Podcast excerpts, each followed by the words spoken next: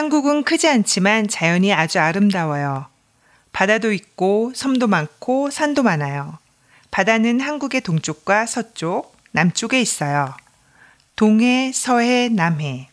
동해는 동쪽의 바다예요. 그리고 서해는 서쪽의 바다, 남해는 남쪽의 바다예요.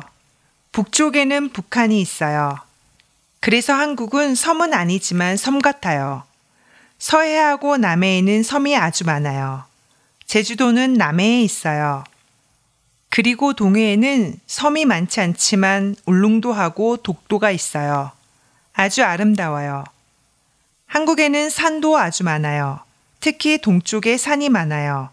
그래서 계곡도 많아요. 한국 사람들은 여름 휴가를 보통 강원도에서 보내고 싶어 해요. 강원도는 한국의 동쪽에 있어요. 등산하러, 계곡에서 물놀이 하러, 바다에서 수영하러 강원도에 가요. 서해하고 남해에도 바다를 보러 수영을 하러 가요. 그리고 거기에는 해산물이 아주 많아요. 특히 전라도 음식이 아주 맛있고 유명해요. 비빔밥도 전라도 음식이에요.